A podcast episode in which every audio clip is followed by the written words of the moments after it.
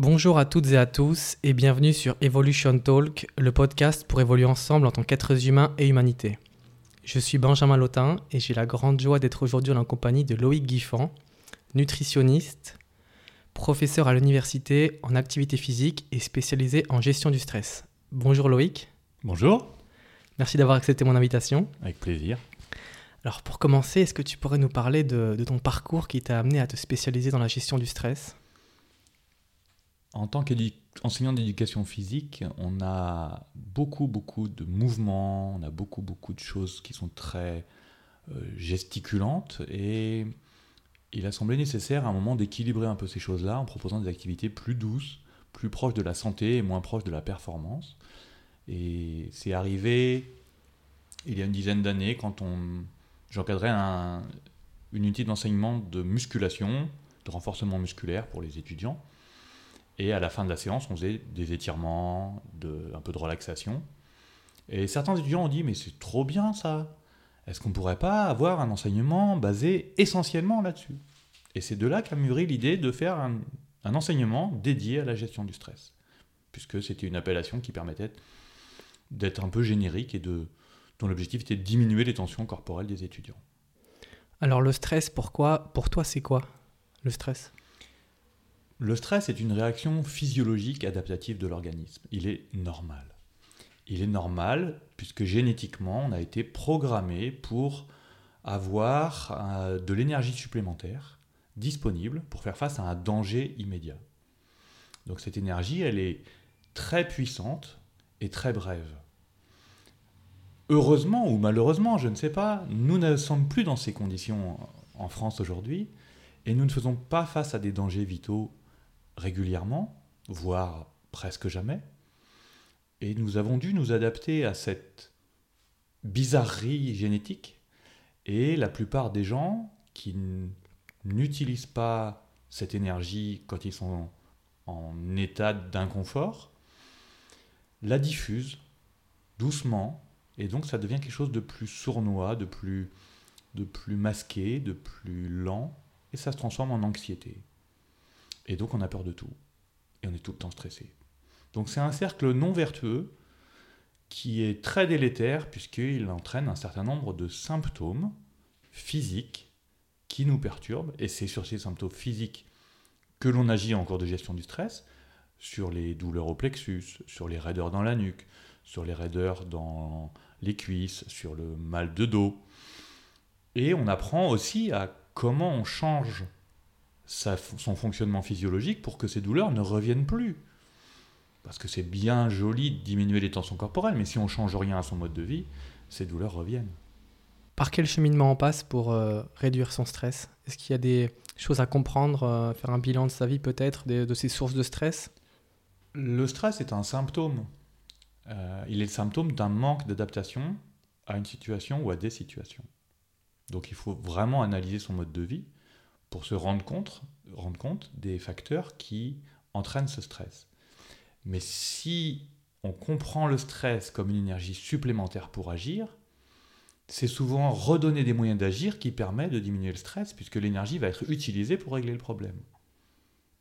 Donc le stress peut être vu de façon très positive comme une énergie supplémentaire.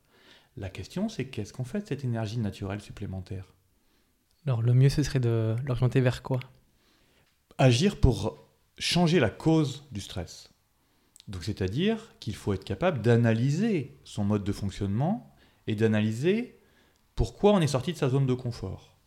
Donc ça veut dire qu'on va travailler sur quelle est ma zone de confort et comment je fais pour l'augmenter. Donc ça va passer par tout un tas de paramètres sur lesquels on peut agir pour modifier ses habitudes et améliorer sa zone de augmenter sa zone de confort et améliorer sa situation vis-à-vis du stress, c'est-à-dire que l'énergie va être mise en œuvre pour modifier son mode de vie. Et c'est ça qui va permettre la diminution du stress chronique qui est en fait de l'anxiété. Alors, est-ce que tu peux nous éclairer plus sur la, bien la différence entre anxiété et stress? Le stress est une réaction adaptative brève et violente qui répond à une stimulation à l'origine dangereuse, vitale, mais qui aujourd'hui n'est plus. Alors que l'anxiété est l'adaptation à cette énergie violente et brève en la transformant en énergie légère mais permanente. Alors dans les techniques euh, et dans les, les, cours de gestion du stress, du stress, que tu proposes, quels sont les moyens pour, euh, pour transformer son, son stress, son anxiété en, en énergie d'action? Est-ce qu'il y a des techniques euh, brèves? Alors il y a des techniques brèves pour diminuer une tension corporelle. On a tout un panel d'outils qui est très efficace, mais qui ne résout pas le problème de fond, qui ne va pas à la cause des causes. Donc dans un premier temps, apporter un soulagement des tensions corporelles est extrêmement intéressant. La chimie et les médecins peuvent le faire avec des antidouleurs. Mais on a des techniques manuelles, on a des techniques de visualisation, on a tout un tas de techniques qui permettent de diminuer, ces tensions. Donc on va utiliser des techniques comme les automassages, les massages, la respiration, les étirements, le renforcement musculaire, tout un tas de techniques qui nous permettent vraiment d'avoir un impact positif sur les tensions et sur le corps, avec des modifications aussi sans doute de l'hygiène de vie au, quotidien. Justement, dans son hygiène de vie, qu'est-ce que l'on peut faire pour, euh, pour l'optimiser? Alors, j'utilise un outil qui s'appelle la balance de vie, qui comporte sept paramètres sur lesquels on peut agir. Et le premier paramètre, et donc ces paramètres ont été choisis par ordre physiologique. C'est-à-dire qu'il y a des choses dont on ne peut pas se passer et qui sont indispensables. Le premier de ces paramètres, c'est l'oxygénation. On est obligé de respirer, on est programmé pour respirer, on ne peut pas s'empêcher de respirer, parce qu'on a besoin d'oxygène. Et c'est sans doute la chose la plus importante pour nous, et on n'y porte jamais attention. Est-ce que je peux jouer sur la façon dont je respire? La localisation de l'endroit qui bouge dans mon corps. Est-ce que je respire avec le ventre ou plutôt en, thoracique? Est-ce que mes temps d'inspiration et d'expiration sont identiques ou différents? Puisqu'on peut jouer sur ces temps-là en obtenant des effets différents. Est-ce que je fais une apnée pour mon plein, une apnée pour mon vide ou pas dans mon cycle respiratoire? Je peux aussi agir là-dessus. Est-ce que je suis plutôt sous-respirant, sur-respirant et quel air est-ce que je respire? Est-ce que je passe suffisamment de temps à l'extérieur ou l'air extérieur est quand même bien meilleur que l'air intérieur? Est-ce que je vais dans des lieux très chargés en ions négatifs, que sont les forêts, que sont les, bords de mer, les, les, cascades, la montagne, il y a tout un tas d'endroits où il fait bon respirer. Mais si je suis enfermé dans mon appartement avec des, des cols dans les meubles, dans le bois des meubles et des peintures au plomb et, et un logement qui n'est pas aéré, Vraisemblablement, c'est assez simple d'ouvrir sa fenêtre le matin et de respirer 30 fois à la fenêtre. Donc on peut agir sur des petites choses concrètes du quotidien qui sont simples pour mieux respirer. En dehors de tout exercice particulier, simplement de porter mon attention sur ma respiration avec des tas d'outils qui existent, qu'on peut trouver un peu partout. C'est assez simple. Donc le deuxième paramètre, c'est quelque chose dont on ne peut pas se passer pendant quelques jours, et encore pas beaucoup de jours, c'est dormir. Comment on fait pour se reposer? Est-ce que mon sommeil est bien réparateur? Un, exemple très simple de savoir si son sommeil est suffisant et de qualité est de savoir si le matin on se réveille en pleine forme, dès la première seconde. Ou est-ce qu'on a besoin de passer par tout un tas d'artifices, de douches, d'alimentation pour se stimuler et se réveiller? La vie, normalement, elle est faite pour être fatigué le soir de tout ce qu'on a fait et en pleine forme le matin pour attaquer la nouvelle journée. Donc, la tasse de café, la confiture, le chocolat, toutes les choses qu'on peut manger pour nous stimuler, c'est peut-être pas une bonne idée. Donc, ça sert à masquer la fatigue, mais peut-être qu'on peut, s'attaquer à des choses plus profondes pour supprimer cette fatigue. Donc, les rythmes de sommeil vont être très intéressants à, étudier et à créer des bonnes conditions pour pouvoir s'endormir à heure fixe le soir et à se réveiller à heure fixe le matin, y compris le week-end. Puisque si on a une vie équilibrée, on doit être en pleine forme le, le matin, y compris le week-end, pour aller faire plein de choses qui sont bien plus intéressantes que d'aller travailler. Le troisième paramètre, ce serait l'hydratation. Qu'est-ce que je bois? Donc les hommes préhistoriques ne se préoccupaient pas trop de ce qu'ils buvaient, puisqu'ils buvaient de l'eau. Mais on a aujourd'hui des rayons entiers de boissons diverses et variées qui sont toutes plus délétères les unes que les autres. Et même sur l'eau, l'eau du robinet, elle n'a pas que des qualités, même si elle est dite potable, c'est-à-dire qu'on peut la boire sans être malade tout de suite. Et l'eau de, bouteille est quand même aussi un peu compliquée, puisqu'on on fabrique beaucoup de plastique euh, pour la transporter. Donc c'est un petit peu compliqué l'eau, mais on peut être très stratège aussi avec de l'eau. On peut avoir de l'eau qui hydrate et de l'eau qui déshydrate. Donc quel type d'eau je bois va, avoir un impact sur quel, quel mécanisme se passe dans mon corps pour équilibrer les pressions. Alors quelle est la meilleure source d'eau aujourd'hui euh, à tes yeux? Pour moi, la meilleure source d'eau à mes yeux aujourd'hui est incontestablement l'eau qui est contenue dans les fruits et les légumes de grande qualité. Les besoins en eau d'un être humain sont d'un litre cinq par jour, nourriture et boissons comprises. C'est-à-dire qu'on a besoin de boire très peu lorsqu'on a une alimentation physiologique, c'est-à-dire naturelle. Donc boire beaucoup implique qu'on va pisser beaucoup. Mais ça ne veut pas dire que ça nettoie. Puisque dès qu'on boit de l'eau, elle rentre dans le sang, le sang se charge en eau et donc ça crée une hypertension qui est détectée par les capteurs et le rein évacue immédiatement l'eau en excès dans le sang, donc l'eau qu'on vient de boire. Donc n'imaginez pas une seule seconde que la lymphe, les tissus profonds sont nettoyés avec de l'eau qu'on boit et qu'on pisse immédiatement. Ça n'a aucun sens. Le corps humain n'a pas besoin d'eau en urgence tous les jours, c'est pas un problème. 70% de la composition du corps en masse est de l'eau. Ça veut dire que quelqu'un de 60 kg a 40 kg, 40 litres d'eau dans son corps. Donc s'il en manque un litre, ça fait très peu. Donc laissez l'eau bouger dans votre corps en créant de temps en temps des stress hydriques. C'est très intéressant de travailler ça pour nettoyer la lymphe. Le quatrième paramètre, pour moi, est l'activité physique. Le corps ne, a besoin de mouvement et on passe notre temps allongé la nuit, bon jusque-là tout va bien, mais assis dans la journée. Mais on n'est pas fait du tout pour être assis. On est fait pour que ça circule, donc il faut être faut marcher, il faut sauter, il faut courir, il faut grimper aux arbres, il faut pas se déplacer avec un ascenseur, avec une voiture, etc. On n'est pas fait pour ça. Notre mode de vie fait qu'on a tendance à rester assis pratiquement tout le temps, alors que c'est absolument pas indispensable, nécessaire, mais rien n'empêche d'être debout quand on, fait de l'ordinateur, quand on regarde la télé, on peut s'asseoir par terre, on peut bouger, on peut vibrer, on peut se masser, on peut faire tout un tas de choses. Euh, même si on est assis, on peut bouger. Donc la position assise est sans doute une des pires pour l'être humain. Je pense quand tu dis ça aux personnes qui, euh, ont un travail euh, qui les force à être assises, est-ce qu'il y a des choses qu'on peut faire pour lutter contre la sédentarité justement? Alors déjà, d'avoir un poste de travail debout, c'est possible.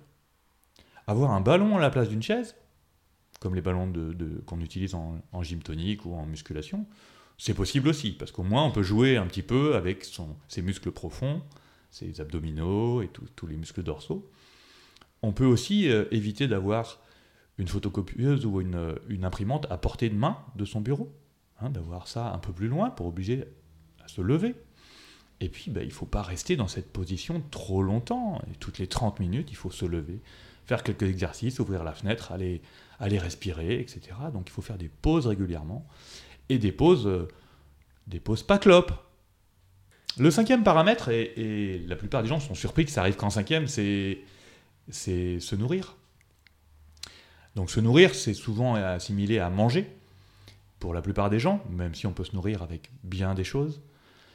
Mais effectivement, on a besoin, la plupart du temps, d'une alimentation, la plupart des gens en ont besoin. Et on peut agir très facilement sur l'alimentation, puisque les gens choisissent ce qu'ils mangent.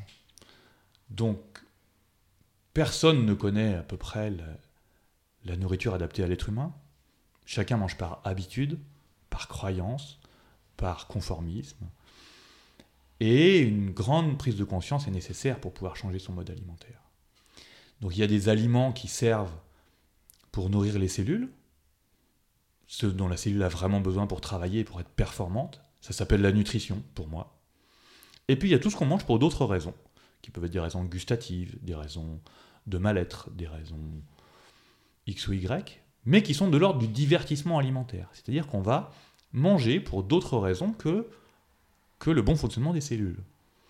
Donc je ne dis pas que l'une et l'autre sont incompatibles, mais la proportion de l'un et de l'autre va être très importante. Si vous passez votre temps à manger des aliments très transformés, vous allez être en mauvaise santé au bout d'un moment. Alors quels sont ces aliments euh, qui nourrissent vraiment les cellules? L'être humain prospère depuis des millions d'années à partir d'une alimentation naturelle prévue par la nature, et c'est pour ça qu'on a pu survivre. Donc cette alimentation, elle est essentiellement végétale, vivante, et on a oublié que on, a prospéré grâce à cette alimentation-là. Donc, qu'on puisse manger autre chose, c'est évident, mais la base de l'alimentation, c'est les fruits, les légumes, les graines, les algues, les noix, les herbes, tout ce qui pousse et qui est gratuit. On est la seule espèce à transformer nos aliments et à acheter nos aliments. Peut-être qu'on peut un peu réfléchir. Et les seules autres espèces qui mangent des aliments transformés sont nos animaux domestiques, pour lesquels on, construit beaucoup de cliniques. Il y a encore deux paramètres euh, qui viennent ensuite dans la nécessité. C'est le contact avec la nature. Contacter la nature, c'est quelque chose qui est indispensable au bon fonctionnement.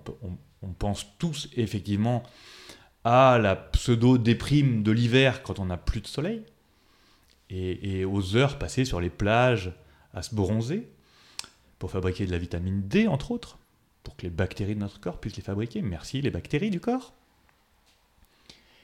Mais c'est aussi être à la lumière du jour, direct, c'est aussi être au contact avec l'eau vivante, l'eau des rivières, l'eau de la mer, l'eau des lacs, de montagne. Donc on a le vent aussi qui peut être un grand nettoyeur du corps. On a le contact avec les arbres, avec euh, l'herbe, les pieds. La dernière fois que les gens ont marché pieds nus dans la nature, c'était quand? La dernière fois que les gens ont dormi dehors, c'était quand? Des petites choses toutes simples que tout le monde peut faire, qui sont gratuites, qu'on oublie de faire, et on est tout le temps dans nos appartements avec nos chaussures, dans de l'air euh, plus ou moins recyclé par des ventilations. C'est pas bon tout ça quand ça se cumule avec plein d'autres choses. Et puis la dernière chose qui est quand même très importante, c'est le contact avec les autres. Ce contact avec les autres, il est de plus en plus virtuel, il est de plus en plus anxiogène, il est de plus en plus subi. Et retrouver une communication avec son semblable, directe, apaisée, agréable, tous ces paramètres-là, ils peuvent influer positivement ou négativement sur beaucoup, beaucoup de choses sur notre santé. Donc il y a vraiment dans ces sept familles, il y a vraiment un équilibre à trouver. On ne peut pas être bon partout, mais on peut porter son attention sur quelque chose pour l'améliorer. Et chacun d'entre nous peut faire ça. C'est ça qui est très intéressant. C'est qu'on n'a pas besoin de changer radicalement les choses, de changer vite. C'est pas une course de vitesse, c'est une course d'endurance. Et si je modifie un paramètre positivement, pendant une semaine, je prends une nouvelle routine, une nouvelle habitude, je vais améliorer une chose cette semaine-là, je le garde après et je porte mon attention sur une deuxième chose. À la fin de l'année, j'aurai amélioré 50 choses dans ma vie positivement. C'est énorme, 50 choses. Alors je dis 50 semaines parce que entre Noël et le premier de l'an, on oublie quoi. Donc oui, euh, le changement d'hygiène de vie, c'est quelque chose qui est à appréhender selon toi de manière progressive et, euh, et durable? Oui, c'est une décision à prendre. Qu'est-ce que je veux devenir? Est-ce que je prends soin de moi? Est-ce que je prends soin de mon corps? Est-ce que je respecte sa physiologie? Ou est-ce que ça m'est égal? Mais il n'y a pas de jugement de morale à porter là-dessus. On peut très bien choisir l'autodestruction. À manger n'importe quoi, à boire n'importe quoi, à fumer n'importe quoi, à se friter avec tout le monde, à, être dans des environnements euh, toxiques. C'est pas un problème sauf pour la personne qui le vit. Mais c'est pas forcément un problème de société, donc on n'a pas d'obligation avec ça. Par contre, quand quelqu'un décide ça, il peut essayer de ne pas impacter ses voisins. Donc c'est plutôt là-dessus que j'aurais tendance à insister sur, sur la responsabilité. On est responsable de son corps et on peut faire les choix qu'on veut. Mais si on peut éviter de faire peser sur les autres la responsabilité de nos choix, ça pourrait être bien ces différents euh, secteurs de, de l'hygiène de vie, de la santé dont tu nous as parlé, c'est des choses sur lesquelles on ne discute pas beaucoup dans notre société euh, actuelle euh, en général. Je veux dire, c'est pas des choses qu'on apprend à l'école ou euh, auxquelles on est, on est formé de prime abord. Comme tu dis, c'est la culture en fait qui, et puis notre environnement familial, etc., qui nous fait prendre ces habitudes de vie.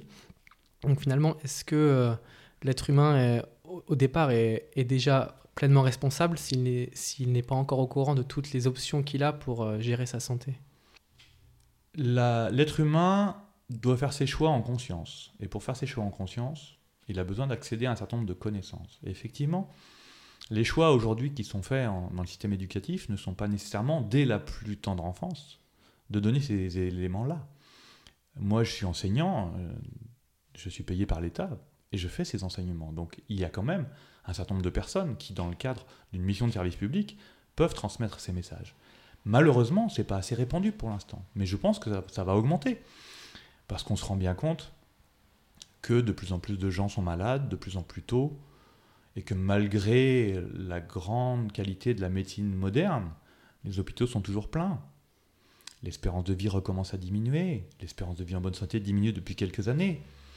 Donc il y a une prise de conscience, on nous vend la vieillesse comme une déchéance, et on fait le lien pour l'instant entre le vieillissement et l'âge, mais, mais c'est absolument pas vrai. L'âge est une donnée qui est liée au moment de ma naissance. Mais le vieillissement, il dépend du renouvellement cellulaire. Si ma cellule qui est prévue pour vivre 5 ans, je l'entretiens mal, je ne lui donne pas la meilleure nutrition, la meilleure eau, et si elle baigne constamment dans des déchets, elle va mourir au bout d'un an.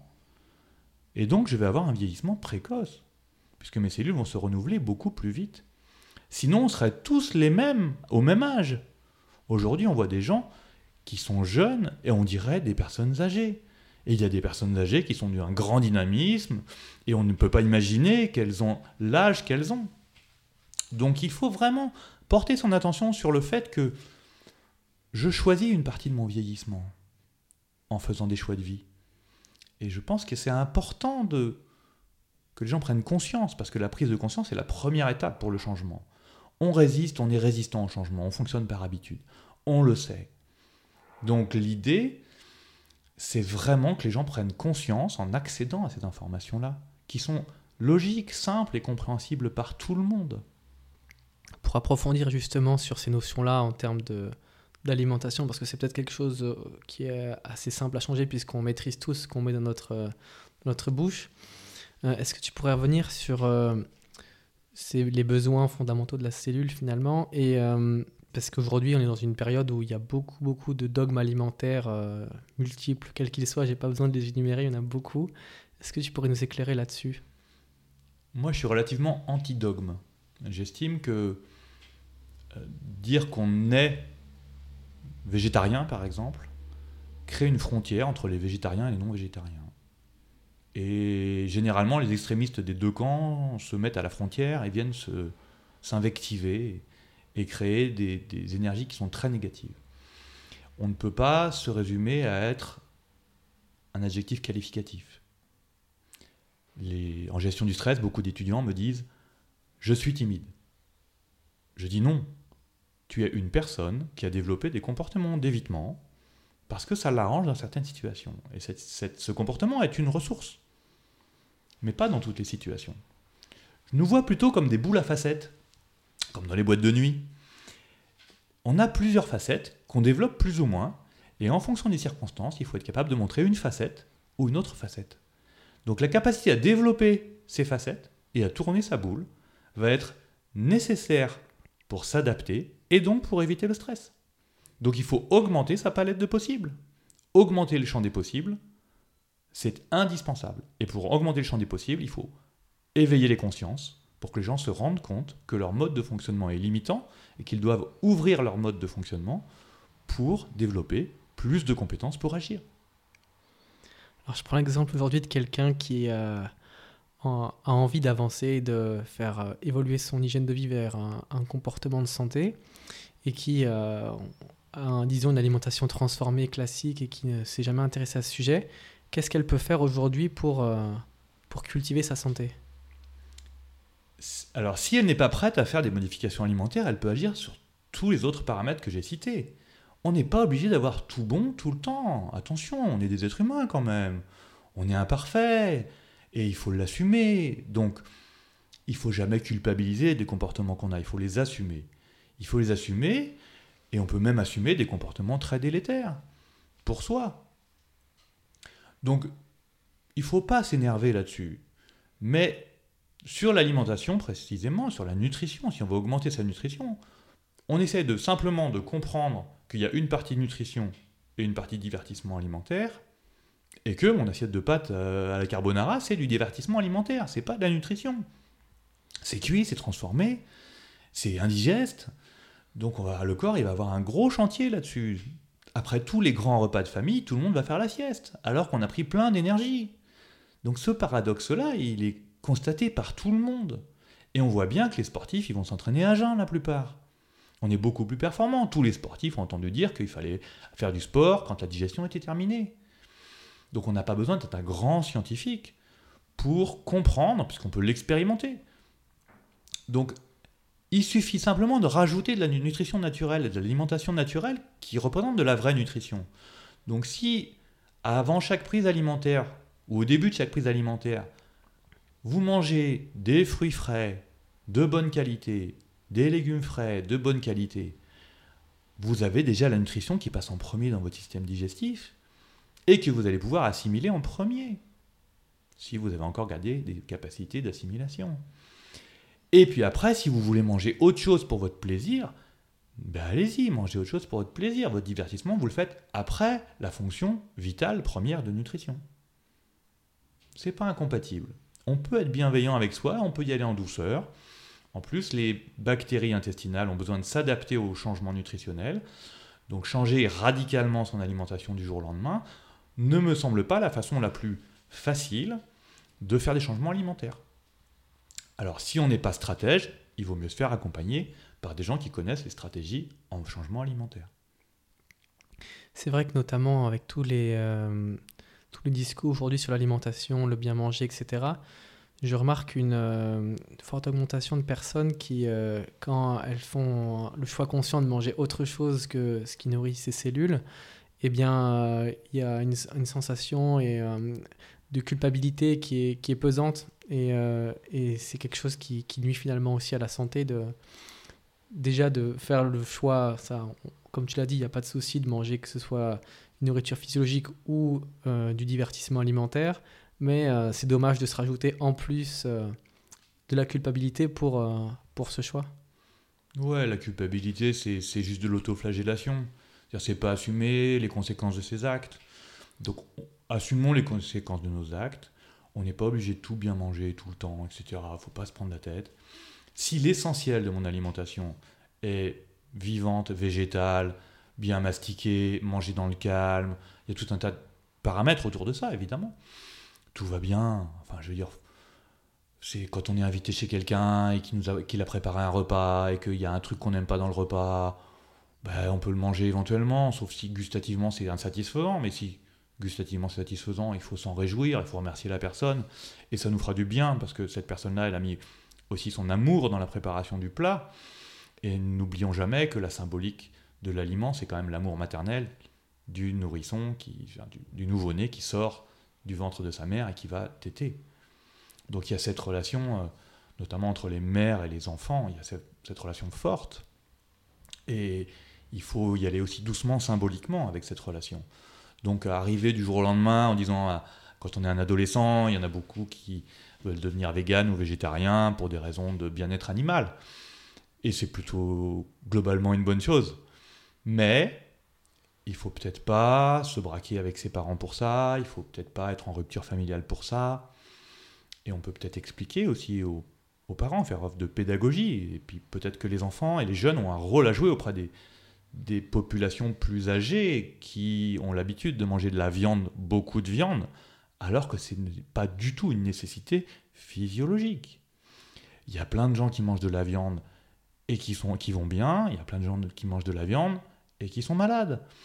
Il y a plein de gens qui ne mangent pas de viande et qui vont bien, il y a plein de gens qui ne mangent pas de viande et qui vont pas bien. Donc on ne peut pas, sur la santé, dire qu'il faut faire ci ou faire ça, ça me semble très présomptueux. Donc de dire qu'on n'a pas besoin de manger de la viande, c'est une vérité. Mais de dire qu'il ne faut pas en manger, si c'est de la viande de bonne qualité, qui a été euh, qui, a couru, gambadé dans la nature, qu'on a attrapé nous-mêmes, qu'on a tué nous-mêmes, qu'on a dépecé nous-mêmes, qu'on a préparé nous-mêmes, je pense que ça peut nous faire essentiellement beaucoup de bien. Mais c'est pas de loin la majorité de la viande que les gens peuvent consommer. Est-ce que tu pourrais nous donner ton regard sur euh, l'effet de manger de la viande sur euh, le côté biologique Alors, sur le côté biologique, il y a, il y a deux choses qui me semblent euh, importantes. Alors, on, va revenir sur la qualité de la viande, mais effectivement, c'est les modèles d'élevage et d'élevage intensif qu'on a aujourd'hui, qui sont complètement industrialisés, font que c'est plus du tout un aliment. C'est un aliment ultra transformé, la viande. Donc, majoritairement. Après, il y a aussi des, des questions génétiques. C'est-à-dire que le code génétique de l'animal est proche du code génétique de l'humain. Et donc, il peut y avoir des interactions qui sont un peu compliquées à gérer pour le corps. Donc, plus vous mangez un animal qui s'apparente génétiquement à l'humain, et plus c'est compliqué pour l'humain et les échanges informationnels. Donc manger des mammifères, par exemple, c'est sans doute la, chose la plus difficile à faire pour notre code génétique par rapport aux éléments de code génétique des mammifères qui vont arriver à l'intérieur. Manger du poisson me semble déjà plus éloigné au niveau génétique. Donc c'est pour ça que les, les plantes sont quand même beaucoup mieux- plus adaptées que les animaux, parce qu'au niveau génétique, on a des points communs, bien évidemment, mais beaucoup moins. Et donc j'en viens aussi, euh, toujours dans l'idée de l'approche biologique, les, euh, les aliments issus de, des animaux, les œufs, le lait, euh, est-ce que tu peux nous en parler aussi? Alors, le, lait de vache, je suppose, parce qu'on on dit lait, mais souvent c'est sous-entendu de vache, c'est-à-dire qu'on dit même plus que c'est du lait de vache, puisqu'on a l'impression que c'est du lait pour nous, culturellement et, et politiquement. Le lait de vache est, est un aliment extraordinairement nutritif et adapté pour le veau. Le veau qui grandit et qui a un petit cerveau, alors que l'humain, il a une croissance lente et un cerveau qui se développe beaucoup. Donc, imaginez que cet aliment est adapté, même après une transformation industrielle, me semble relever plutôt de la croyance. Il y a des intérêts financiers, il y a des lobbies, il y a des choses comme ça qui font que les gens sont encore persuadés, certains, de moins en moins. La consommation de produits laitiers est en baisse et on peut s'en réjouir pour la santé des gens. Mais si vous avez envie d'un bon bout de fromage de temps en temps, bon, c'est pas dogmatique tout ça. Il faut, on a développé beaucoup d'allergies ces derniers temps sur les produits laitiers. Mais si on a un bon système immunitaire, si on n'a pas de porosité intestinale, si on n'a pas de problème digestif, pourquoi se priver de temps en temps de ces petits plaisirs? Mais je rappelle quand même que la plupart des gens consomment du blé et des produits laitiers à chaque repas. C'est trop. Même chaque jour, c'est trop. Donc, une fois de temps en temps, en divertissement alimentaire, oui, Et le blé alors? Le blé est sans doute une des choses les pires aujourd'hui dans l'alimentation française et dans beaucoup de, de pays, puisque c'est un, une céréale qui a été mutée et qui chromono- chromosomiquement, c'était dur à dire, est très délétère aujourd'hui. Elle est très chargée en gluten, qui pose beaucoup de problèmes au niveau digestif, de plus en plus. Et c'est quelque chose qui est très cuit généralement. Et ça a été la base alimentaire pendant quelques milliers d'années seulement. Mais on va s'en écarter, on est obligé de s'en écarter, on n'a pas d'autre solution.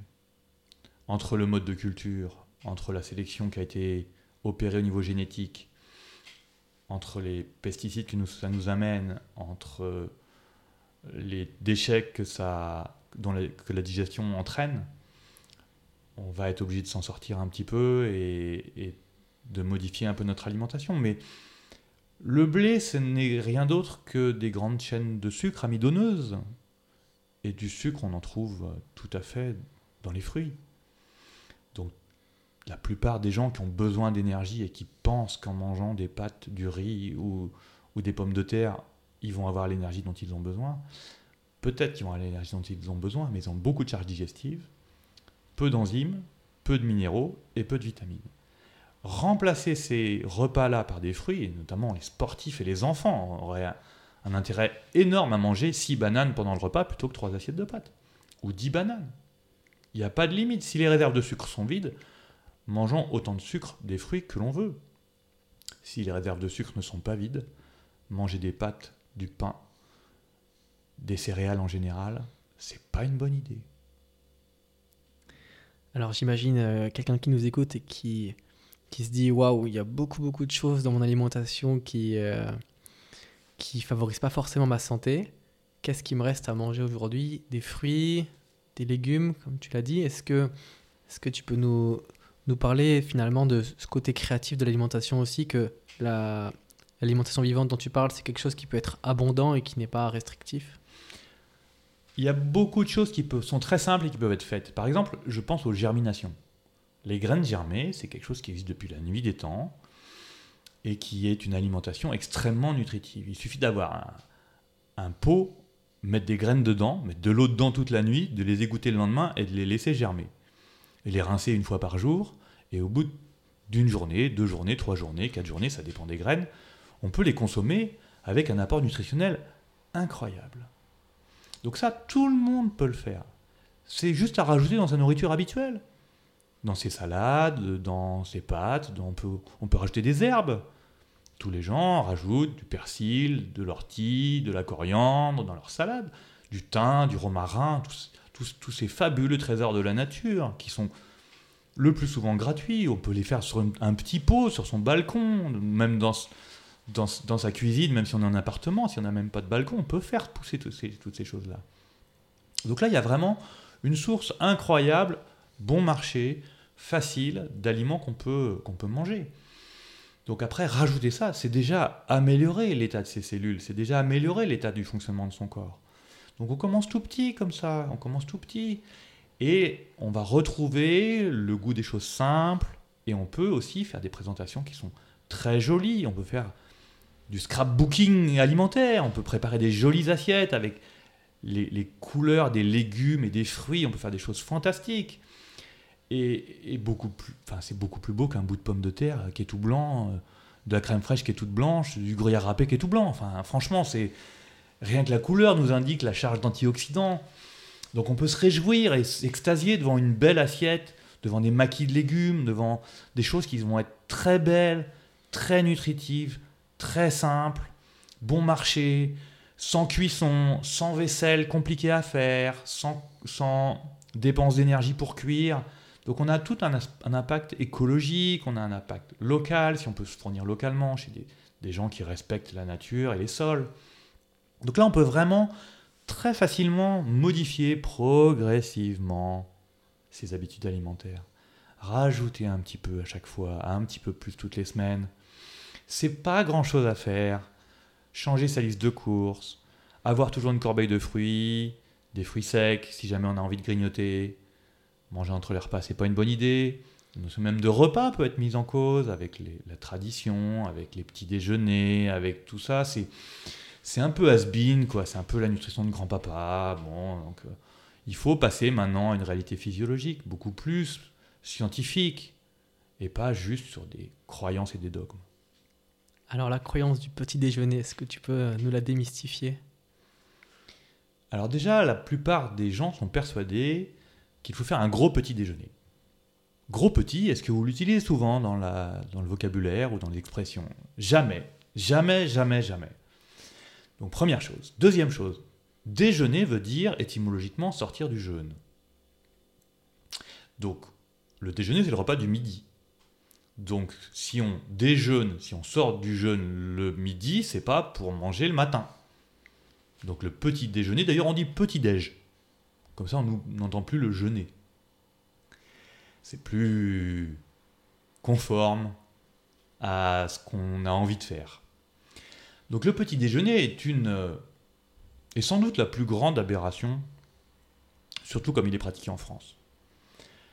Il faut savoir que le matin, physiologiquement, c'est scientifique tout ça, il y a un pic de cortisol. Le cortisol est une hormone qui donne l'ordre au foie de libérer du sucre dans le sang pour se préparer à la journée. Donc on a des cycles hormonaux et entre 7h et 9h, cette hormone est au maximum. Elle est nulle pendant la nuit, elle est maximum le matin pour mettre du sucre en circulation pour l'énergie dont on a besoin. Ça veut dire qu'on a de l'énergie naturellement mise en route par les réserves du corps humain. Donc quand on ne mange pas, on est nourri. On est nourri par nos réserves. C'est un peu comme chez vous. Vous ne faites pas les courses tous les jours. Vous êtes nourri par les, choses que vous avez en stock. Et le corps humain, il a des stocks. Et il a de nombreux stocks. Et il faut juste réapprendre à les utiliser. Donc quand vous vous réveillez le matin, sachez que vous avez déjà du sucre qui est présent dans votre sang pour faire face aux besoins des premières heures. Ça veut dire que si vous rajoutez du sucre à ce moment-là, eh bien vous avez trop de sucre en stock. Vous avez trop de sucre qui circule et le corps va être encombré avec ça et va demander un travail à l'organe régulateur du taux de sucre dans le sang, c'est-à-dire le pancréas. Et après, on se plaint qu'il y a une épidémie de diabète. Donc les petits déjeuners avec du pain qui est du sucre raffiné, de la confiture qui est du sucre raffiné, trempé dans euh, un verre de lait qui est du sucre raffiné, auquel on a rajouté de l'avoine euh, en flocon qui est du sucre raffiné, le tout accompagné d'un verre de jus d'orange qui est aussi du sucre naturel si l'orange a été pressé et industriel raffiné si c'est de l'orange en bouteille, ça fait une bombe de sucre qui fait que on monte en hyperglycémie et que par derrière, en réaction, on aura une hypoglycémie qui va faire qu'on va grignoter à 10h ou à 11h. Donc les gens qui disent euh, il faut prendre des forces le matin, eh ben c'est une croyance. Une croyance limitante. On croit que si on ne mange pas, on va mourir dans la matinée. Essayez, vous verrez, vous ne mourrez pas. Et si vous avez peur, prenez quelques raisins secs dans votre poche, et quand vous avez trop peur et que vous pensez vraiment que vous allez mourir, mangez vos raisins secs.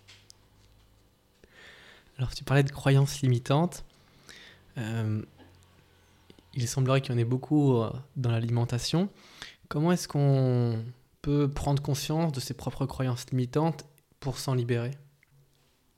La difficulté, c'est qu'on ne connaît pas nos croyances limitantes. Nous, avons, nous, avons, nous fonctionnons uniquement par croyance. Nous n'avons eu aucun cours de physiologie pour nous expliquer comment fonctionnait le corps, et on lui met n'importe quoi dedans. Dans notre voiture, c'est écrit sur la trappe qu'il faut mettre du diesel ou du samplon, donc on respecte. Et puis on emmène la voiture au garage pour changer les pièces qui sont encrassées. Et eh bien avec le corps humain, ça ne fonctionne pas comme ça. Il n'y a rien marqué sur la trappe et on ne peut pas changer les organes. Donc on peut que les renouveler. Et le moins souvent possible, c'est le mieux. On peut renouveler les cellules de l'organe, hein. on ne renouvelle pas l'organe en entier. Donc nos croyances, il faut aller les chercher dans notre histoire. Et la meilleure façon, c'est d'expérimenter. Est-ce que je peux vivre une journée sans manger de céréales? Est-ce que je peux vivre une journée sans boire? Est-ce que je peux vivre une journée sans prendre de produits laitiers? Est-ce que je peux vivre une journée sans la chose que je prends tous les jours? Du café, du chocolat, etc. Qu'est-ce que ça va révéler en moi? Qu'est-ce que ça va me montrer comme faiblesse? Est-ce que ce sont des vrais aliments que je prends pour ma santé ou est-ce que ce sont des béquilles pour m'aider à continuer à avancer alors que je suis fatigué? Est-ce que je ne suis pas en train de tricher? Et c'est ça dont les gens ont peur, d'avoir conscience de la réalité de leur état. Tant qu'on ne voit pas les choses, tant qu'on n'a pas pris conscience des choses, on fait comme si elles n'existaient pas. C'est une forme de déni. Donc, s'arrêter de manger un peu de temps en temps est une belle expérience. Ça permet de voir à quel point on est dépendant de la nourriture des horaires de la nourriture. Parce que notre rythme culturel est basé sur des rythmes de prise de nourriture. On organise l'école par rapport aux heures de repas, on organise notre travail par rapport aux heures de repas. Tout est organisé par rapport aux heures de repas. Même les formations, la plupart des formations de développement personnel, de bien-être, voire de conseil nutritionnel, sont organisées avec des moments de repas organisés et, et planifiés dans le peu du temps. Comment se fait-il, alors que les individus sont tous différents, qu'ils ont une activité différente, qu'ils se retrouvent tous à la même heure pour manger la même chose c'est quelque chose qui pour moi est très interrogeant. Et effectivement, on a un intérêt à se regrouper, à être ensemble et à être bien. Mais pourquoi systématiquement en mangeant? C'est une des, euh, des euh, disons, de, peut-être des raisons pour, euh, pour rester en contact, l'alimentation?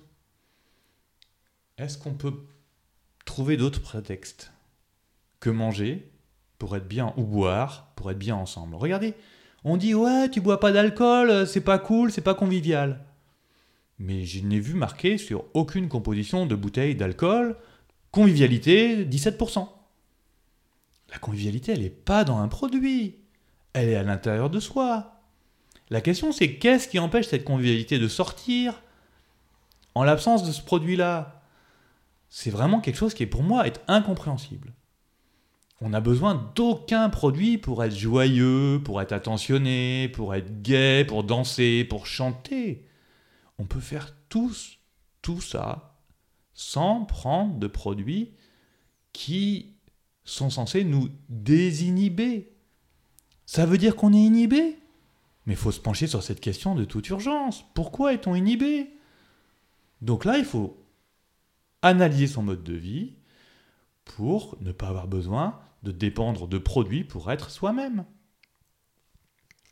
Alors pourquoi est-ce que la, la plus grande partie de l'humanité aujourd'hui euh, n'est-elle pas elle-même? Pourquoi est-ce qu'on a besoin de se désinhiber aujourd'hui?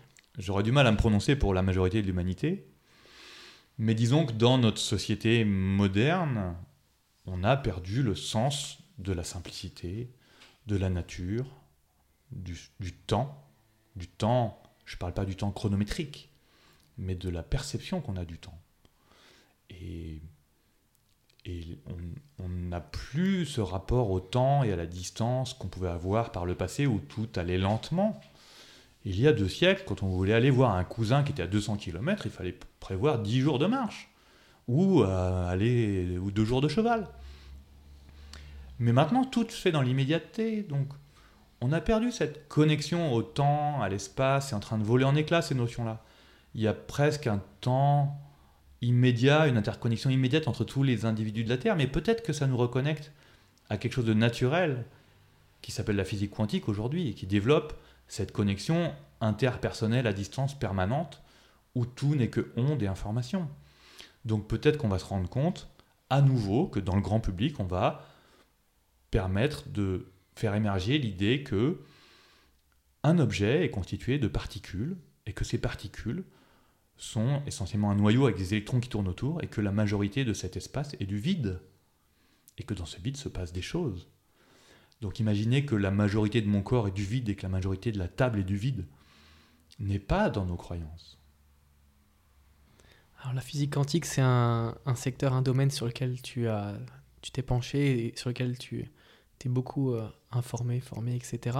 Est-ce que tu pourrais nous aller plus loin sur, euh, sur ce sujet-là, la physique quantique? J'aurais pas du tout la prétention d'être un spécialiste de physique quantique. Il y a des gens extrêmement brillants qui font des recherches très avancées sur ces sujets-là et et ma modeste contribution pourrait essayer d'être de démystifier ce terme physique quantique, ça fait peur à tout le monde.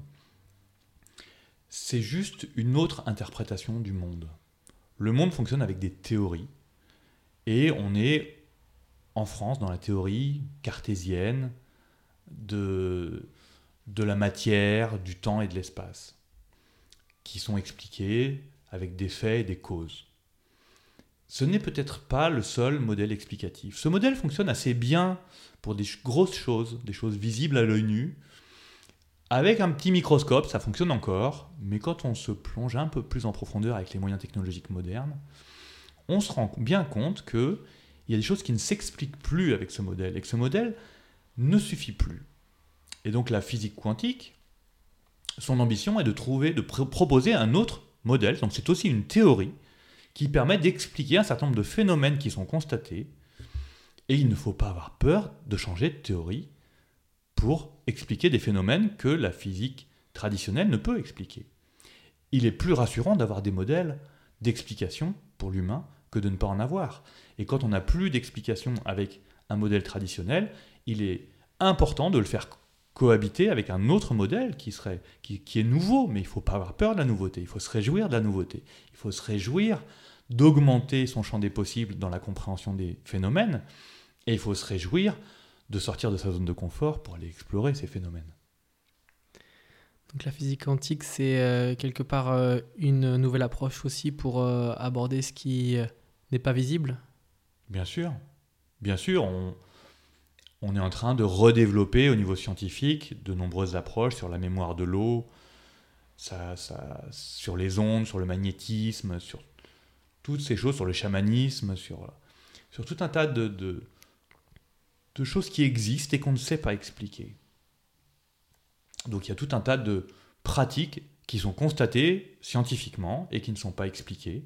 Et on, permet d'augmenter l'explication scientifique en changeant le modèle théorique. Mais on, on va toujours dans plus de compréhension. C'est ça qui est très intéressant. Donc effectivement que les gens qui ne connaissent qu'une seule théorie réfutent ou tentent de réfuter l'existence d'un certain nombre de phénomènes puisqu'ils s'appuient sur une théorie qui ne peut pas les expliquer, je le, je le comprends. Mais la création d'une autre théorie, d'un autre système théorique, peut permettre d'aborder ces choses-là. Après, libre aux gens qui veulent ou qui ne veulent pas de ne pas s'approprier ce champ de connaissances. Je pense que la liberté individuelle doit s'appliquer. Ce champ de connaissances, euh, est-ce qu'il peut avoir une application dans la vie quotidienne? Très certainement. Moi, je ne suis pas spécialiste du tout de, de ça, mais on a déjà des applications de physique quantique qui existent, pas forcément pour des bonnes raisons. Mais le travail avec les ondes, il existe depuis très longtemps. La télévision sans fil est déjà une explication. L'électricité, la lumière, tout ça, c'est de l'onde, le photon, les, réactions avec l'énergie du soleil. Elles sont pas toutes explicables pour l'instant dans le modèle traditionnel.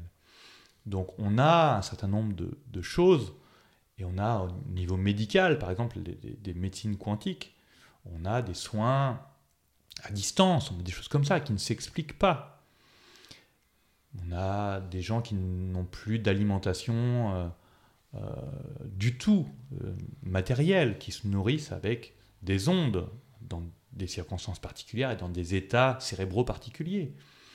Donc tout ça, c'est scientifiquement avéré, mais c'est très difficile à comprendre parce que ça va vraiment à l'encontre du modèle dominant majoritairement répandu encore dans l'éducation, qui est le modèle de physique traditionnelle cartésienne.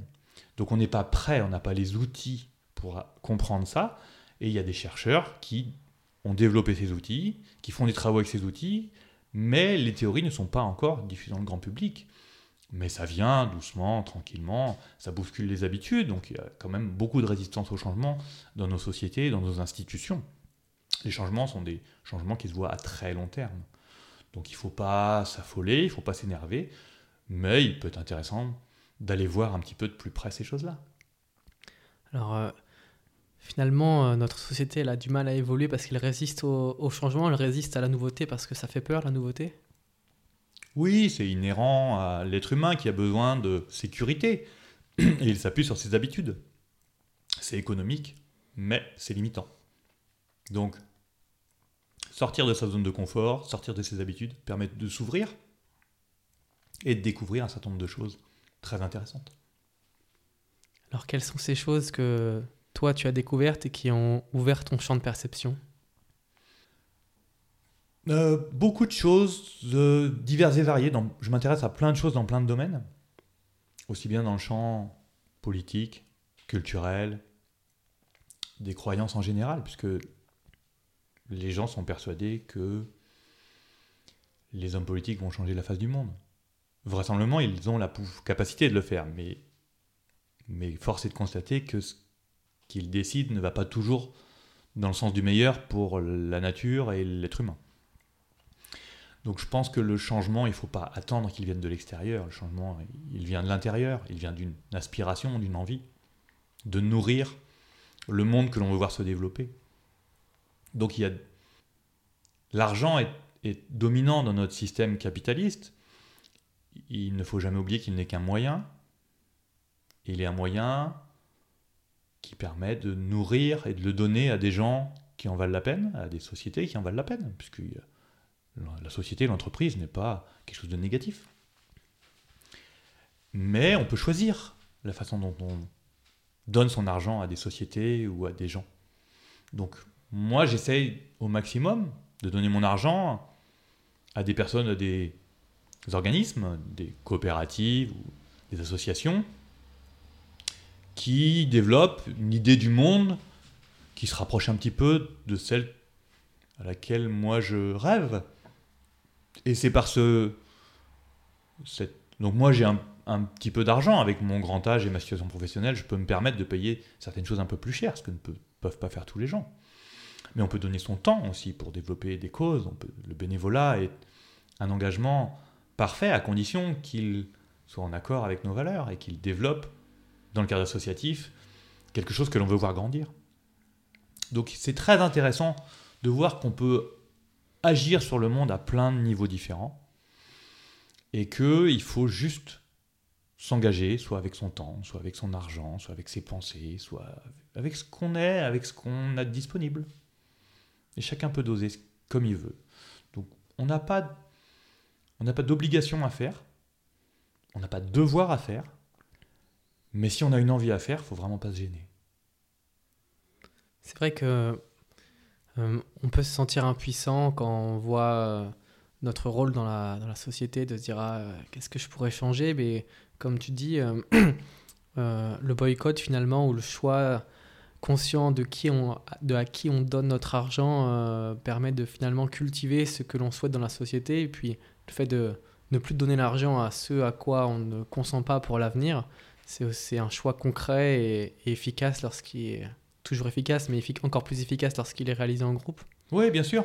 Les dynamiques collectives sont, souvent plus durables et, avec un effet plus important. Et si on peut, si on, si on ne sait pas comment changer, on peut donner son argent à une association qui a décidé de changer des choses. Donc c'est un moyen d'agir.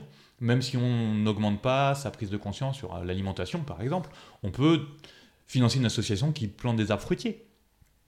Et puis si on a envie de changer et qu'on ne sait pas comment faire, on peut aller vers des, gens qui savent faire. Moi, j'ai créé une association qui s'appelle les catalyseurs de changement. Et le principe de la catalyse en chimie, c'est quelque chose qui vient à un moment et qui est nécessaire pour créer une réaction, et qui, une fois la réaction terminée, n'est plus toujours est toujours là et n'est plus nécessaire. Donc une fois que la réaction est passée, le catalyseur s'en va et la réaction est aboutie. Donc nous, on est des impulseurs de changement. On n'est pas là pour prendre les gens par la main et les accompagner mais quelqu'un qui veut changer ou une structure qui veut changer, qui veut euh, développer un projet qui va dans un sens positif et qui soit compatible avec les valeurs de l'association, nous on les accompagne.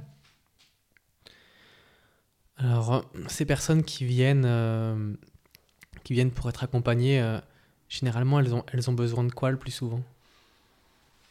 Elles ont besoin de repères pour euh, élaborer une stratégie de changement qui soit faisable, qui soit adaptée à eux, que ce soit individuellement ou collectivement.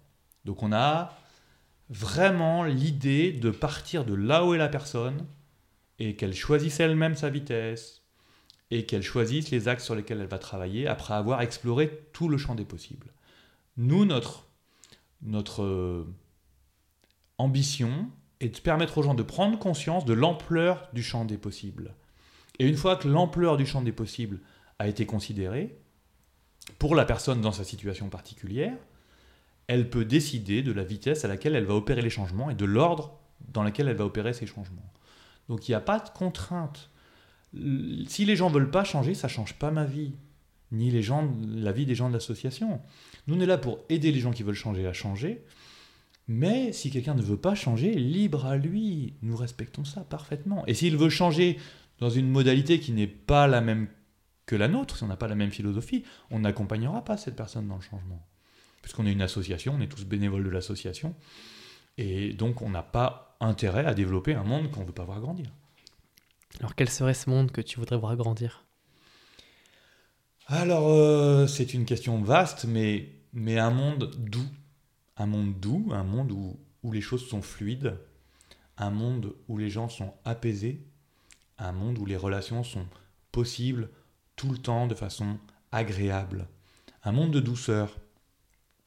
La vie n'est pas que douce et on est amené à avoir des moments dans notre vie qui soient des moments de crise. Et elles sont nécessaires pour nous amener à réfléchir. On vit en ce moment, sociétalement, une, situation de crise incroyable. Et c'est nécessaire, ça fait partie du travail, ça fait partie du chemin. Mais il faut que cette situation de crise débouche sur quelque chose de plus apaisé, de plus harmonieux, où chacun sera débarrassé des conditions euh, obligatoires d'aller gagner de l'argent et de vendre son temps bon marché pour des gens peu scrupuleux.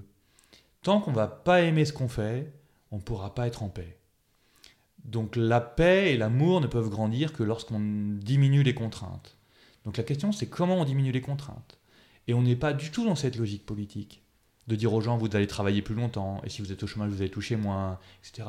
Donc tant qu'on est dans cette logique du euh, vous devez toujours travailler plus, être plus productif, on s'en sortira pas. Donc le capitalisme, il a échoué de ce point de vue-là. C'est-à-dire qu'on n'a jamais eu autant de confort matériel et d'inconfort psychologique et physique. Donc il y a un moment où il va falloir aller jusqu'au bout. On n'est pas encore assez malheureux en France, je pense. Et il va falloir qu'on se remue et qu'on prévoit la suite avant que ça tourne trop mal. Et donc, il y a des gens qui sont déjà en route sur ce chemin-là. Ça augmente, moi je, constate qu'il y a des initiatives partout, partout, partout. Il y a des associations qui se créent et qui développent des concepts et qui vulgarisent tout ça. C'est accessible sur le net. Et c'est les jeunes qui vont mettre ça en place. Là, il y a pas mal de vieux qui mettent des théories en place, mais c'est les jeunes qui vont les appliquer. C'est eux qui ont l'énergie. Nous, on est des passeurs, on est des facilitateurs.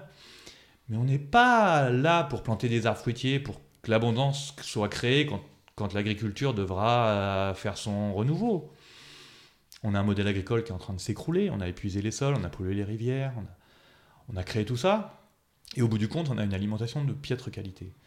Et les agriculteurs ne sont pas responsables de ça, ils sont les victimes de ça. Et ils sont très malheureux, et il y a beaucoup de suicides, il y a beaucoup de maladies chez les agriculteurs, parce que la plupart ont suivi les recommandations de l'État et les consignes. Et et la révolution qu'on leur demande de faire, là, on voudrait qu'ils changent radicalement en, une fraction de seconde, mais c'est pas possible. C'est pas possible. Donc, il faut aller doucement, accompagner les gens qui veulent changer, et, ne pas hésiter à prendre le temps. Il y a urgence, mais pas complètement urgence. Il y a urgence de changer la direction globale, c'est-à-dire qu'on est comme sur un, gros super tanker qui se rend compte qu'il fond sur un iceberg et qui change la barre de côté. Et le super tanker, il va pas bouger tout de suite parce qu'il a une inertie. Et nous, on a beaucoup d'inertie. Donc, on sait qu'on a beaucoup d'inertie, donc on doit changer la barre, on doit la mettre de l'autre côté, et progressivement, la courbe va s'infléchir et on va pouvoir sortir de cette spirale, de ce cercle non vertueux qu'il faut vraiment inverser. Tu parlais tout à l'heure de la jeunesse et de son rôle essentiel pour euh, changer la barre et changer les choses. Quel conseil aurais-tu euh, aurais-tu à donner aujourd'hui à, la jeunesse? Je ne sais pas s'il si, faut leur donner des conseils. Je pense qu'il faut, il faut leur donner des outils plus que des conseils. Et il faut les laisser choisir ce qu'ils veulent pour demain. Parce que c'est eux qui vont être en responsabilité demain et ils sont déjà en responsabilité. On voit beaucoup de jeunes qui prennent position, on voit beaucoup de choses sur les réseaux sociaux, sur les chaînes YouTube, on a beaucoup de gens qui sont des grands communicants, mais qui ne savent pas toujours sur quoi communiquer. Donc moi je dis à ces gens-là, si vous avez des idées, partagez-les avec tous les gens qui vous suivent, et enrichissez-vous vous-même auprès de gens peut-être un peu plus âgés, qui ont déjà dégrossi un certain nombre de choses, qui pourront vous inspirer. Mais n'allez que vers des gens qui vous inspirent. Et traduisez leur jargon en un langage jeune, dynamique et vivant, parce que les scientifiques, souvent, ils ont un langage peu adapté à la jeunesse, pour les jeunes, et les, publications sont souvent écrites dans des vocabulaires très techniques, avec des mots très compliqués, qui sont plus en phase avec, avec nous, avec les jeunes, avec la vie de demain. Donc il y a vraiment des institutions archaïques, quand on voit les académiciens par exemple, comment ils sont habillés, quel âge ils ont, on se dit c'est ces gens-là qui réforment l'orthographe, la grammaire et le vocabulaire. Moi je crois plus au, rap et, aux gens qui font du slam pour, euh, pour, pour faire bouger tout ça, quoi. Ça a beaucoup plus de sens. Donc je pense qu'il ne faut pas du tout que les jeunes se sentent inféodés aux recommandations des aînés. Je pense qu'ils sont assez grands et assez lucides sur la merde qu'on leur laisse pour aller chercher chez une minorité de penseurs des choses qui sont belles pour l'avenir. Et on n'a pas à les manipuler comme ça peut se tenter chez beaucoup d'hommes politiques, de penseurs. Je pense que vraiment il faut les laisser faire. Il faut leur faire confiance. Il faut les aider à avoir du temps disponible en payant pour eux, en les aidant financièrement, pour qu'ils puissent développer avec leurs outils technologiques le monde de demain. Puis moi qui fais partie de cette nouvelle génération, je pense que ce qui est important également, c'est d'observer euh, comment, ont fonctionné nos aînés euh, quel paradigme euh, ils ont suivi, quelle, quelle logique ils ont eu et les, conséquences actuelles de, cette logique-là et essayer de, vivre avec une autre manière et surtout ne pas reproduire consciemment ou inconsciemment ces mêmes schémas-là pour aller vers une autre direction cette fois-ci. Alors on, a déjà bien échangé. J'aimerais euh, venir avec toi sur la dernière question rituelle euh, du podcast. Si tu avais un dernier message à transmettre à l'humanité, comme une bouteille à la mer, quel serait ce message? Prenez le temps. Prenez le temps. Le temps vous appartient. Le temps est une énergie interne et une énergie interne qui est nécessaire pour se poser et être en accord avec soi-même et prendre le temps de rentrer à l'intérieur de soi. On est dans une société de la vitesse et de l'immédiateté. On est hyper stimulé tout le temps. Et je pense que c'est une très bonne chose, à condition de ne pas oublier qu'on est fait aussi, qu'on a aussi une pédale de frein, qu'on a aussi un autre système nerveux qui nous calme, et qu'il faut de temps en temps faire des pauses pendant un an, pendant deux ans, pendant une minute, pendant une heure par jour, pendant un jour par semaine. Il faut être dans un monde naturel, non stimulant, qui nous permet de nous ressourcer et de nous reconnecter aux vraies choses qui ne sont pas dans les artifices technologiques. Donc mon message, ce serait vraiment ça. Reconnectez-vous à la nature, passez du temps dehors, passez du temps en silence, développez votre système nerveux, qui vous apaise et continuez à agir en parallèle avec frein, accélérateur, frein, accélérateur. Mais vraiment, ne foncez pas tête baissée dans le monde tel qu'il vous est, entre guillemets, proposé par les anciens. Et les jeunes, vraiment, c'est vous l'espoir. Donc, ne vous laissez pas embarquer tête baissée dans le système tel qu'il est aujourd'hui. Prenez des pauses régulièrement. Je crois que c'est un message qui s'applique aussi euh, à toutes les générations dans nos, vies euh, effrénées le plus souvent dans notre société moderne. Oui, et, j'aurais tendance à ajouter qu'il ne faut pas attendre d'être en dépression, en burn-out, où le corps nous oblige à nous reposer et à faire une pause pour prendre ce temps. C'est parce qu'on n'a pas pris ce temps qu'on est dans cet état. Donc prenons le temps, tant que ça va bien, tant qu'on est performant, c'est là qu'il faut s'arrêter. C'est pas attendre qu'il n'y ait plus d'essence dans le réservoir pour dire Oh mince, j'aurais dû prendre de l'essence. eh bien, merci pour cette euh, belle conclusion et à bientôt pour un, pour un prochain podcast.